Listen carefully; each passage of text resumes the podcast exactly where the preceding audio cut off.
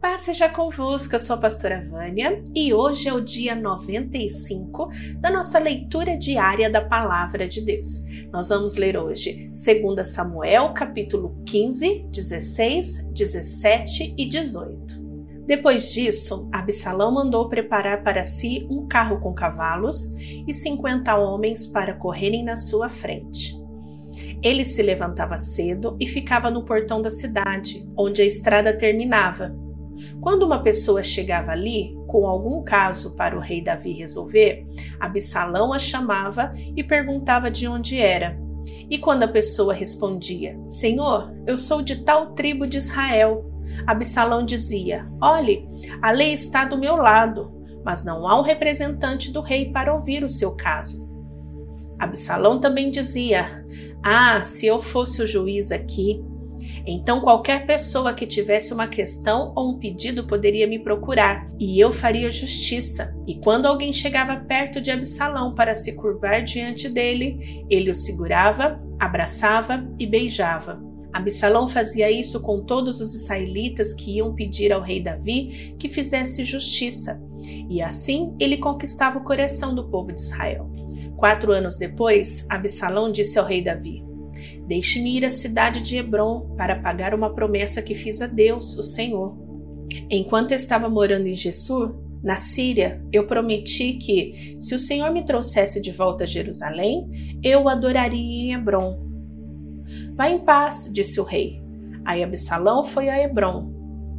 Mas enviou mensageiros a todas as tribos de Israel para dizerem o seguinte: quando vocês ouvirem o toque de cornetas, digam: Absalão se tornou rei em Hebron. Duzentos homens saíram de Jerusalém com Absalão, como convidados. Eles não sabiam nada daquele plano e foram com toda boa fé. Enquanto estava oferecendo sacrifícios, Absalão também mandou chamar Aitofel, da cidade de Gilo. Aitofel era um dos conselheiros de Davi. Assim a revolta contra o rei ficou mais forte e os seguidores de Absalão aumentaram. Então veio um mensageiro e contou a Davi que os israelitas haviam passado para o lado de Absalão. Aí Davi disse a todos os seus oficiais que estavam com ele em Jerusalém: Se queremos escapar de Absalão, temos de fugir logo, vamos depressa, senão ele vai nos alcançar aqui, vai nos vencer e matar todos que estiverem na cidade. Sim, nós, os seus servidores, estamos prontos para fazer tudo que o Senhor disser, responderam eles. Aí o rei saiu acompanhado por toda a sua família e pelos seus funcionários. Deixou somente dez concubinas para cuidarem do palácio. Quando o rei e todo o seu povo estavam saindo da cidade, pararam na última casa. Todos os funcionários ficaram de pé diante do rei, enquanto os queretitas e os peletitas desfilaram em frente dele. Os 600 soldados que haviam seguido desde a cidade de Gate também passaram diante dele. Então Davi disse a Itaí, o líder deles: Por que é que você está indo com a gente? Volte e fique com o novo rei. Você é um estrangeiro, um refugiado que está longe da sua pátria.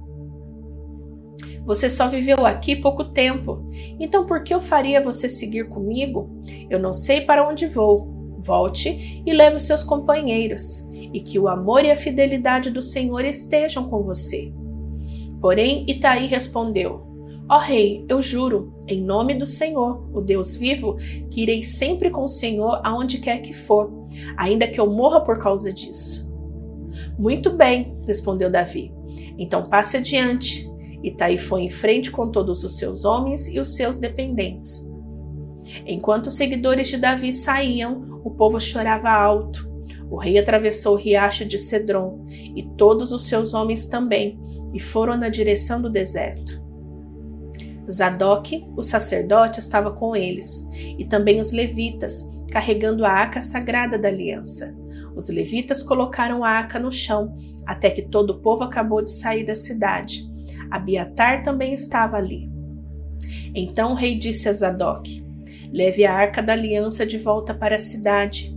Se o Senhor está satisfeito comigo, um dia ele me deixará voltar para ver a arca e a casa onde ele fica. Mas se ele não está satisfeito, que faça comigo o que quiser. E Davi continuou a falar com Zadok.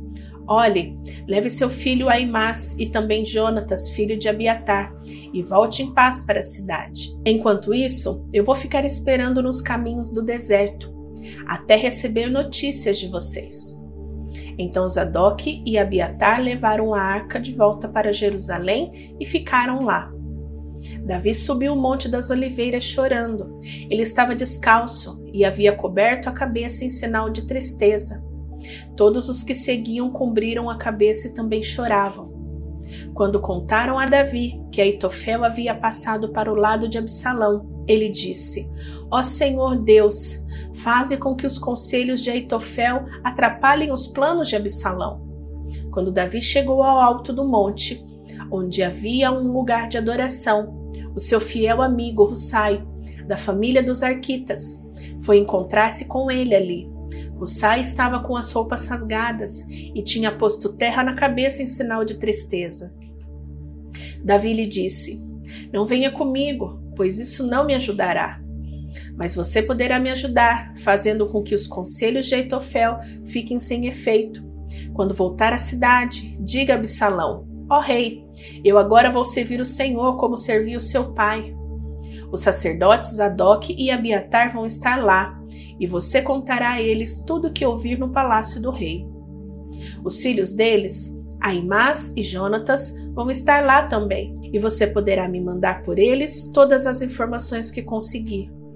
Então Hussai, o conselheiro particular de Davi, foi e chegou à cidade justamente quando Absalão estava chegando lá.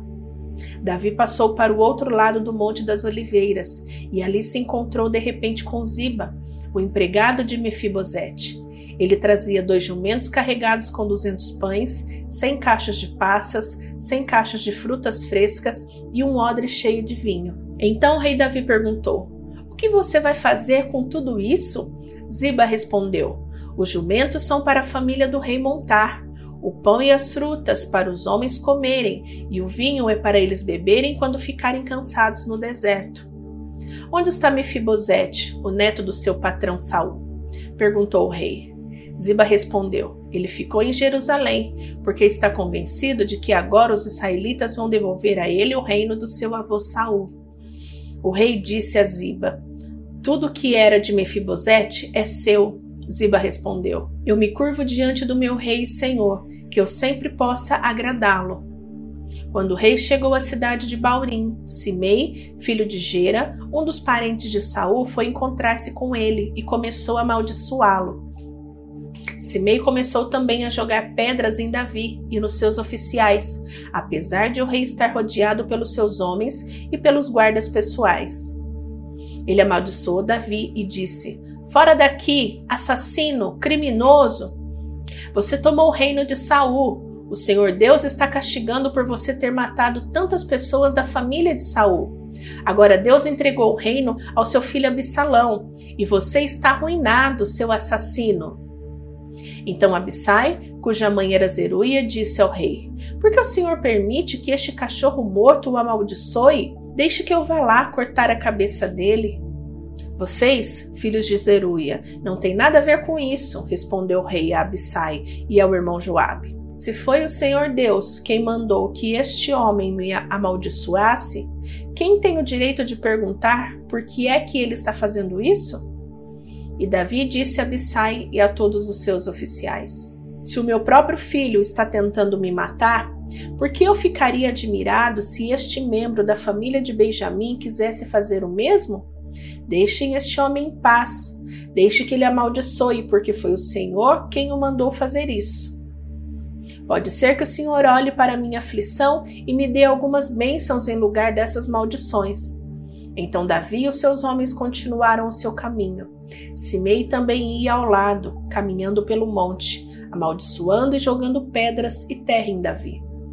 O rei e todos os seus homens chegaram muito cansados ao rio Jordão e descansaram ali. Absalão e todos os israelitas entraram em Jerusalém, e Aitofel estava com eles. Quando Hussai, o conselheiro particular de Davi, encontrou Absalão, gritou: Viva o rei! Viva o rei! E Absalão perguntou: Aonde está a sua fidelidade ao seu amigo? Por que você não foi com ele? Hussai respondeu: Como é que eu poderia fazer isso? Eu sou a favor daquele que foi escolhido por Deus, o Senhor, por este povo e por todos os israelitas, e eu ficarei com o Senhor. Afinal das contas, a quem eu deveria servir, a não ser o filho do meu chefe? Assim como servi o seu pai, agora o servirei. Aí Absalão disse a Aitofel: Eu quero o seu conselho. O que devemos fazer? Aitofel respondeu: Tenha relações com as concubinas do seu pai, aquelas que ele deixou cuidando do palácio. Assim todos em Israel ficarão sabendo que você se tornou inimigo do seu pai, e os seus seguidores ficaram bem animados. Então armaram uma barraca para Absalão no terraço do palácio, e ali, na frente de todos, ele teve relações com as concubinas do seu pai. Naquela época, os conselhos que Aitofel dava eram seguidos como se fossem a própria palavra de Deus. Tanto Davi como Absalão o seguiam. Depois Aitofel disse a Absalão: Deixe-me escolher doze mil homens, e eu sarei esta noite para perseguir Davi. Eu o atacarei enquanto ele está cansado e desanimado.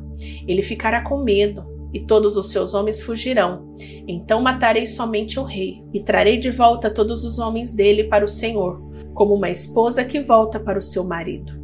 Já que o Senhor quer matar somente um homem, o resto do povo será deixado em paz. Absalão achou que esse conselho era bom, e todos os líderes israelitas também acharam. Aí Absalão disse: Chamem agora o Sai, e vamos ouvir o que ele tem a dizer. Quando Hussai chegou, Absalão disse: O conselho que Aitofel nos deu é este: devemos segui-lo? Se não, diga você o que devemos fazer. Hussai respondeu: Desta vez o conselho de Aitofel não é bom. O Senhor sabe que o seu pai Davi e os seus homens são lutadores valentes e que eles estão furiosos como uma ursa na floresta, de quem roubaram seus filhotes. O seu pai é um soldado experiente e durante a noite ele não fica com seus soldados. Agora mesmo, ele deve estar escondido numa caverna ou em algum outro lugar. Logo que Davi atacar os seus soldados, todos os que ouvirem falar a respeito disso dirão que os soldados de Absalão foram derrotados. Então, até os soldados mais corajosos, mesmo aqueles que são ferozes como leões, ficaram com medo, pois todos em Israel sabem que seu pai é um grande soldado e que os homens que estão com ele são lutadores valentes.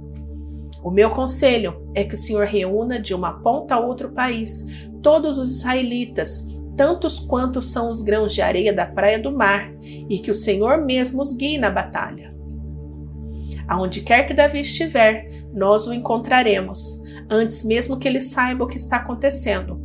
Assim, nem ele nem nenhum dos seus homens escaparão. Se ele fugir para dentro de alguma cidade construída no morro, todo o nosso povo trará cordas, arrasará a cidade e não deixará nenhuma pedra lá em cima. Aí Absalão e todos os israelitas disseram: O conselho de Usai é melhor do que o de Aitofel, o Senhor Deus havia resolvido que os bons conselhos de Aitofel não seriam seguidos, para que assim o castigo do Senhor caísse sobre Absalão. Então Hussai contou aos sacerdotes Zadok e Abiatar o conselho que tinha dado Absalão e aos líderes israelitas e também o conselho que Aitofel tinha dado.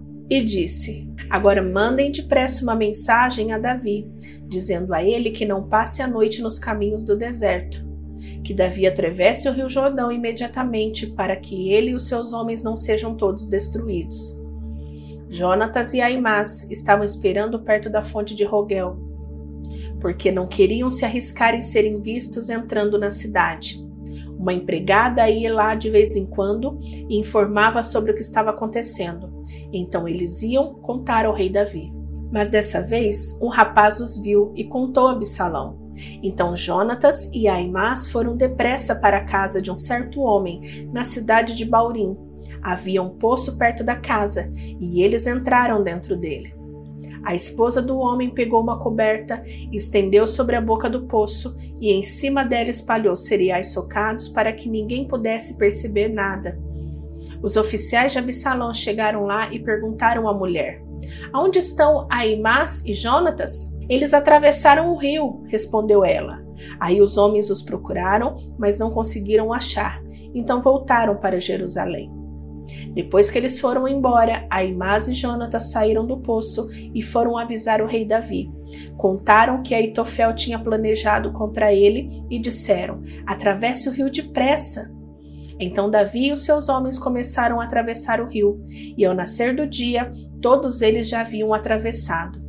Quando Aitofel viu que o seu conselho não tinha sido seguido, arreou seu jumento e voltou para sua cidade, e depois de pôr os seus negócios em ordem, enforcou-se e foi sepultado no túmulo do seu pai. Quando Absalão e os seus soldados atravessaram o Rio Jordão, Davi já havia chegado à cidade de Manaim. Absalão tinha colocado Amasa no comando do seu exército, no lugar de Joabe. Amasa era filho de um homem chamado Itra, o ismaelita. A mãe dele era Abigail, filha de Naás, irmã de Zeruia, a mãe de Joabe. Absalão e os israelitas acamparam na terra de Gileade. Quando Davi chegou a Manaim, encontrou-se com Sobi, filho de Naás, da cidade de Rabá, em Amon, com Maquir, filho de Amiel, da cidade de Lodebar, e com Barzilai, que era da cidade de Rogelim, em Gileade. Eles levaram bacias, vasilhas de barro, camas e também alimentos para Davi e os seus homens. Levaram também trigo, cevada, farinha, feijão, grãos torrados, ervilhas, mel, queijo, coalhada e algumas ovelhas. Eles sabiam que no deserto os seus homens ficariam com fome, com sede e cansados. O rei Davi juntou todos os seus soldados, dividiu-os em grupos de mil e em grupos de cem e colocou oficiais para comandá-los. Então mandou que saíssem três grupos, um comando por Joabe, outro por Abissai, irmão de Joabe, a mãe deles era Zeruia, e o outro por Itaí, da cidade de Gate. E o rei disse aos seus homens: Eu também irei com vocês. Eles responderam: O senhor não deve ir, se formos obrigados a fugir, ou se os inimigos matarem a metade do nosso exército, isso não fará nenhuma diferença para eles. Mas o senhor vale por dez mil de nós. Será melhor que o senhor fique aqui na cidade e nos mande socorro. Eu farei o que vocês acharem melhor, respondeu o rei. Então ficou ao lado do portão enquanto seus soldados saíam marchando em grupos de mil e de cem. Ele deu a seguinte ordem a Joabe, Abissai e Itaí: Se vocês gostam de mim, tratem o jovem Absalão com delicadeza. E toda a tropa ouviu Davi dar essa ordem a todos os oficiais. O exército de Davi avançou contra os israelitas no campo e lutou contra eles na floresta de Efraim. E os soldados de Davi derrotavam os israelitas. Foi uma derrota terrível. Vinte mil homens foram mortos naquele dia. A luta se espalhou por toda aquela região e morreram mais homens na floresta do que no campo de batalha.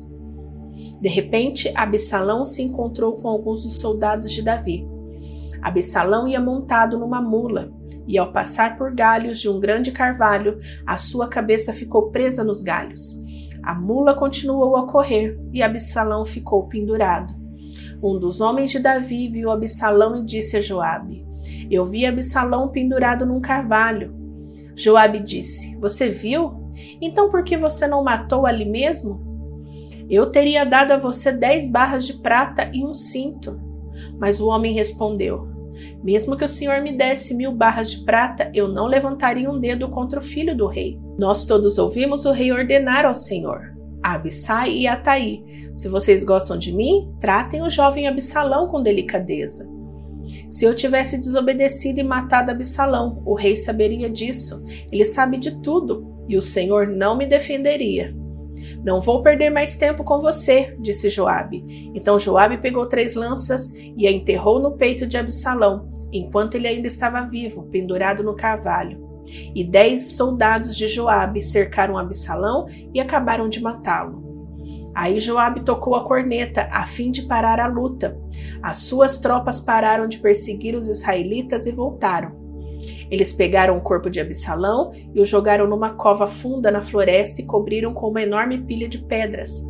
Então todos os israelitas fugiram, cada um para sua casa. Quando ainda vivia, Absalão construiu um monumento para si mesmo no Vale dos Reis, porque ele não tinha nenhum filho para manter vivo seu nome. E deu seu próprio nome ao monumento, que até hoje é conhecido como Monumento de Absalão. Então Aimás, filho de Zadok, disse a Joabe: Deixe que eu vá correndo dar ao rei a notícia de que o Senhor fez justiça, livrando-os dos seus inimigos. Não, respondeu Joabe. Hoje você não vai levar nenhuma boa notícia. Outro dia você poderá fazer isso, mas hoje não, porque o filho do rei morreu. Então disse ao seu escravo etíope: Vá você e diga ao rei o que viu. O escravo curvou-se diante de Joabe e saiu correndo. Aimás insistiu: Por favor, deixe-me levar as notícias também. Não importa o que aconteça. Por que você quer fazer isso, meu filho? perguntou Joabe. Você não receberá nenhuma recompensa por isso. Aconteça o que acontecer, eu quero ir, repetiu Aimás. Então vá, respondeu Joabe. Aí ele saiu correndo pela estrada do vale do Rio Jordão e passou na frente do escravo etíope. Davi estava sentado entre o portão que dá para a porta de fora da cidade e ao que dá para dentro. O vigia subiu para o alto da montanha e ficou no terraço do portão. Ele olhou para fora e viu um homem correndo sozinho.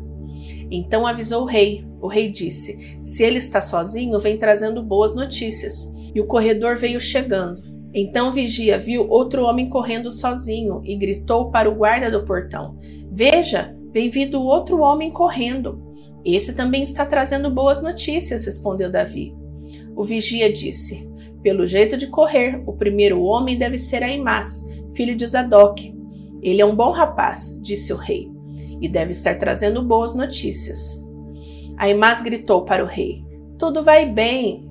Então ajoelhou-se diante dele e encostou o rosto no chão, dizendo: Que o Senhor, seu Deus, seja louvado, pois lhe deu vitória sobre aqueles que se revoltaram contra o Senhor. O jovem Absalão está bem? perguntou o rei. Aimás respondeu: No momento em que o seu oficial Joabe me mandou vir, eu vi uma grande agitação, porém não sei dizer o que era. Fique de lado e espere, disse o rei. Ele ficou de lado e esperou. Então o mensageiro etíope chegou e disse ao rei: Ó oh, rei, eu tenho boas notícias para o Senhor. Hoje o Senhor Deus lhe deu vitória sobre todos os que se revoltaram contra o Senhor. E o jovem Absalão, está bem? perguntou o rei. O mensageiro respondeu: Eu gostaria que o que aconteceu com ele acontecesse com todos os inimigos do Senhor e com todos os que se revoltaram contra o Senhor. Então o rei ficou profundamente triste, subiu à sala que ficava por cima do portão e começou a chorar.